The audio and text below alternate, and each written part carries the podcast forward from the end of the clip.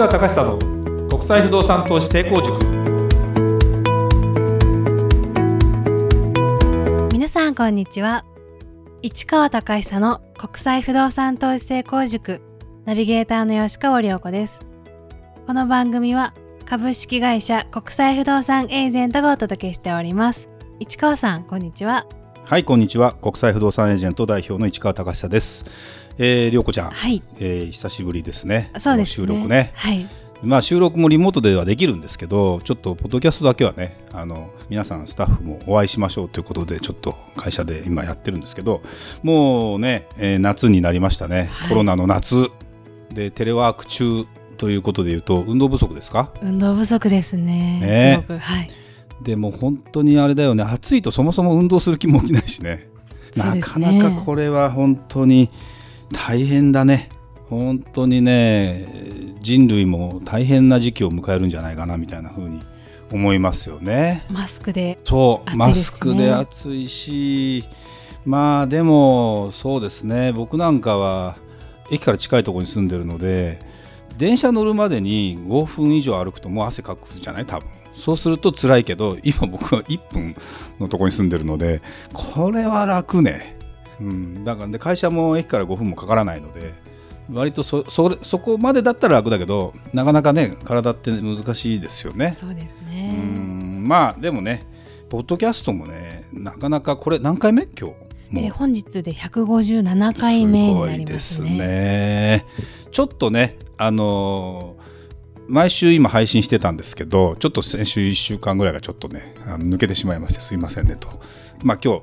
っと再開して撮っていきたいなと思いますのでよろしくお願いします。はいよろしくお願いいたします。で今日のちょっとはい。テーマお願いします。はい、えー本日のテーマは、えーコロナ禍の不動産マーケットの現状と将来の展望について市川さんにお話をしていただきはいたいありがとうございます。あの日経ビジネスに私対談してましてですね8月の5日ぐらいに出たやつかな。あの日経ビジネス電子版。で本来有料記事なんですけどえっと、登録だけしとけばですね無料でも月3本は読めるっていうやつなんで絶対あの見ていただきたいんですけどコロナにおける不動産はどうなっていくんでしょうかっていうのは、まあ、海外がどうなるという質問、まあ、4人です。経営者4人で対談したんですよ。僕以外はみんな若い人ですね。30代40代ぐらいまでの人かな。日本の不動産はどうなるのかっていうのは大体あの中心ではあったんですけどやっぱりね、まあ、皆さん薄々感じてるかもしれませんけどリーマンショックの時の影響とは全く違う動きです。これはあのリーマンショックの時ってやっぱりお金がなくなっててみんなお金を貸し剥がしというかですね金融機関も回収回収に動いててでなかなかそのお金をですね市場に回すことができなかったんで不動産の価格が下落した売り急がないといわゆるそのなんていうの貸し剥がしみたいなねそんなものが起きてたんだけど今回はやっぱり一般的な業界というか、まあ、飲食とか含めて生活していくところの業界とかがもうとにかくこのままいったら暮らせないってこともあってお金をとにかくガンガン吸ってる。まあこれ日本のあの、ね、ニュースとか見ても分かるかもしれないけどでこれはもう別に日本だけの話じゃなくて世界的な話であると。いうことでいくと、まあ、株価がまず下がってない。一回下がったけどねまた戻りましたと。で上がってるという状況があります。で不動産も同じようにお金を返せと言われないから慌てて売ることがない。だから値段が下がらない。でこれがね現状です。でただねじゃあじゃああのこのままイケイケかというと僕はやっぱり僕がこの社会人になって35年以上も経つんですけどで不動産業界にずっといるわけですよ。まあ不動産業界が痛手を受けたケースっていうのはバブルの崩壊とあとリーマンショックね。だからまあ20年に1回ぐらいの話なんだけど、まあ、IT バブルとかねいろんなものが剥がれていったっていう中で大体金融引き締め政策っていうのを取るんだけどさすがに今回のコロナっていうのはそれをやっちゃうともう全世界的にドボンとなると。で GDP のマイナスの発表っていうのが予測の発表かな、えーアメリカの GDP マイナス予測マイナス32%とかね。日本も多分20何パーとかっていうのは多分出てくるはずなんだけどこれはないですよ本来も。今まで絶対ない。経済活動で痛手を受けてここまでいくっていうとはっきりと不景気なわけ、えー職を失う人もいれば、ね、なかなか難しい人もいれば。でも片やえーお金のある人には融資だっていうことも含めてなんだろうな。救済のために融資を作るんだけど実はお金の引っ張る引っ張り方っていうかやっぱ貸す方からすると返してくれる人にしかなかなか貸してくれないんですよ世の中って。だからね結局お金がそこそこある人にお金が回っていくというケースになるんですよね。でその人たちが事業を、まあ、当然やってるんだけどあのお金が余ってすごい金利が安かったらどういう行動に出るかっていうと投資にするんですやっぱり。そのお金がお金を生むと。それが株の投資でありそれが不動産の投資でありということに行くのでまあ海外不動産しかり東京の不動産しかり値段が下がってない。でもともともう下がりかけてるやつが上がるかっていうとやっぱりそんなことはない。なぜなら全体に行き渡ってジャブジャブかっていうことでもなくてやっぱり投資をする人もですねその選んでやってるというような状況にもなるのでそういうことになるとね、えー、非常に不動産の価格が下がらないんです。でも下がらないからといってマーケットが安定しててそれで、えー、ななり成り立っていくのかっていう話とはまたちょっとこれが違ってたまたまね僕は昨日あの某大手の不動産会社の若手社員の人と Zoom でディスカッションしてたんですけど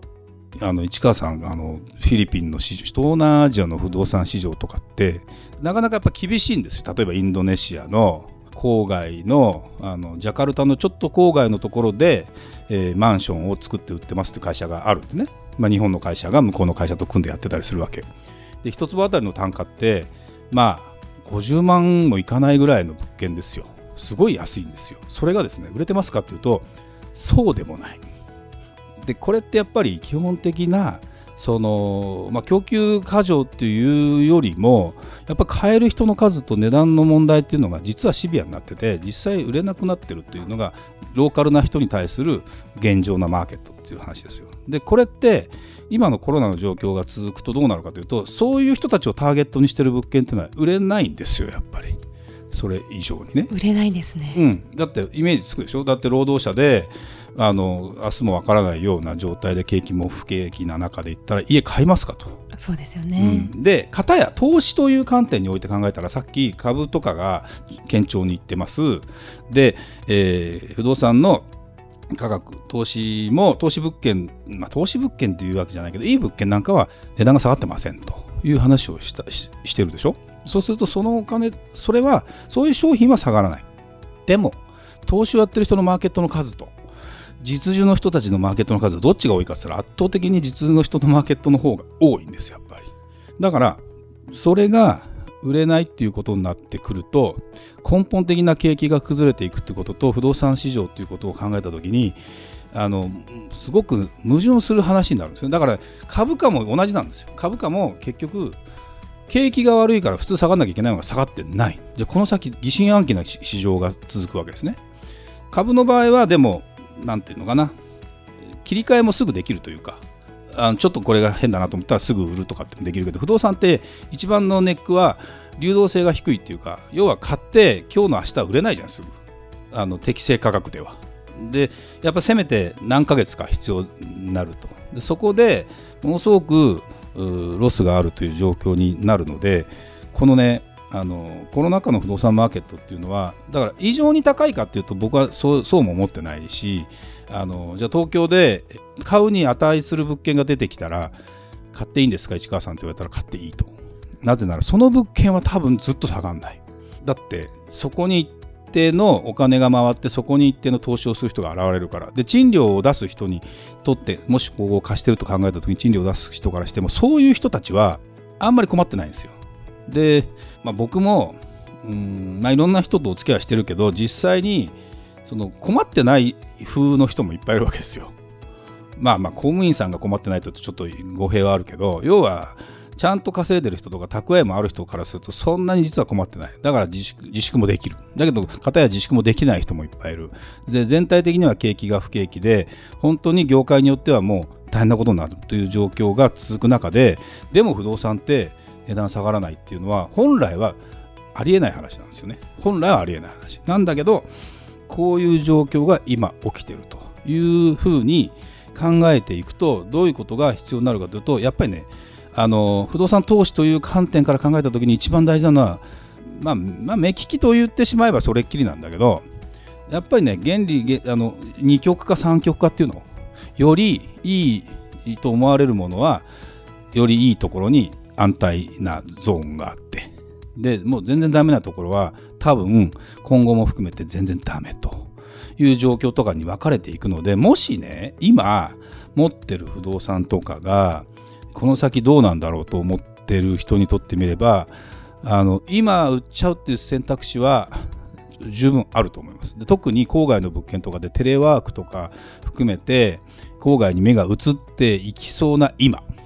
でこれってでもねそんな全体を動かすような話には僕はならないと思う。なぜなら 結局家族全員で、えー、何々県の山の中に移動しますって人はいるよ。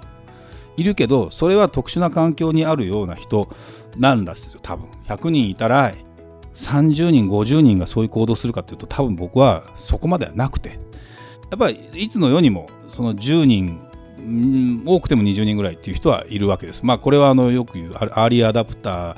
とかイノベーターとかって呼ばれる人たちでマーケティング用語で言うと。最初に行動を起こす人。でそれについていく人。だからイノベーターが革新をする人。アーリーアダプターって early にあの adopt アダプターしていくっていうような人。ででも大半の人はフォロワーっつってそれを様子を見てから動くんですよ。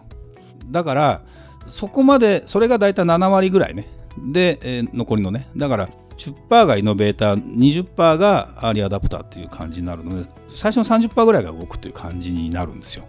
でまあでも30%動けば結構市場の中での位置づけっていうのは結構大きいんですね。だけだから話題にはなるしあのニュースには取り上げやすいんですよ。だからマスコミとかが反応してその例えば郊外型の物件が売れてると。でもちろん密にならないように郊外で住むっていうことでそこが活性化されれば僕はいいと思うしそこでデベロッパーとかが本気になって街の再開発とかやるっていうことでいけば僕は全然いいと思うんだけどでもそういうものの要件が整わないとなかなか人って移動できなかったりする。まあ一定レベル例えば引退して夫婦で山の方で暮らしましょうって人たちは昔からいるわけですよ。でもじゃあ家族4人とかで子供の学校とかもいろいろないろんな要素を考えた時に全員で奥まで行けますかという話もあるのでやっぱそこまでの状況にならないと不動産の価格のっていうのは基本的にはこの全体の中で、えー、なんていうのかな動く力が強いということになって考えなきゃいけない中でいうとまあ世界的にやっぱり便利なところとかいいところとか呼ばれるところっていうのがそこで価値観が変わるとは思えない。だからやっぱりあの不動産のことに非常にまあ詳しいというかプロの人なんかはやっぱ冷静に見ててあの九州の僕の親しい不動産会社の社長なんかは、まあ、ビルをいろんなところで持ってたりするんだけどやっぱ関東だねという言い方をしてるね。結局。でつい今週かな？あの人口ね日本の人口で伸びてる都道府県の中で人口が増えた。県っては3つしかない都道府県が。これが東京神奈川沖縄。で沖縄はねあのー、ありますよ。全体的な流れで言うと。なんでかというと世界的にアメリカとか中国とか見てもそうなんだけど寒いところから暖かいところに人は移動したがるのどうしても。まあ温暖化だからっていう話は片やあるもののそうしていくと沖縄っていうのは非常に人気で今ねあのちょっとバブルじゃじゃないかと言われてるぐらい宮古島とかも土地代も高くなってるしという状況になったりするのでまあそれはそれで増えていくっていうのは僕は全然ありだと思います。だからまあなんだろうな。地方やっぱり一部の特殊なところというか選ばれたところというかあのそういうところは僕はいけるなんていう感じが非常にしているんだけどやっぱり、えー、全体傾向がこのコロナになってどうなんですかっていうことになると全体傾向が変わるわけじゃない。ただ絶対的に言えることはこれがね非常にだから不動産のビジネスがしにくくなるんです。なぜなら普通景気が悪くなると土地代も下がり建築費も下がり仕入れをしやすくなるんですよ。でこれがねそういう構図になってない。売れないけど土地代は下がらない。えー、建築も下がらないっていう状況に今なってるんですよ。でこれのギャップをね埋めていくっていうのは相当大変でで日本の場合そもそもさっきさっき僕は耳じも言ったけど人口が増えてる場所がほぼとんどない。でもちろん今後海外の人たちをいっぱい受け入れるっていうことは多分政府も考えてるとは思うけど今インバウンドがほぼ事実上ダメっていう状況を考えた時に日本のえー郊外の不動産自体のもちろんスポット的に言うと県庁所在地のすぐ近くのエリアの安い物件とか売れていくと思うよ。そういう意味では全然いいんだけど目利きも必要だしそういう情報とかがちゃんと取れて分析ができてこの物件割安な物件だったら割安だってことが明快にある程度データベースも含めて分かんないとなんと勢いで買う時代でもなくなってくるのかな。いう感じもするので特にまあで海外についても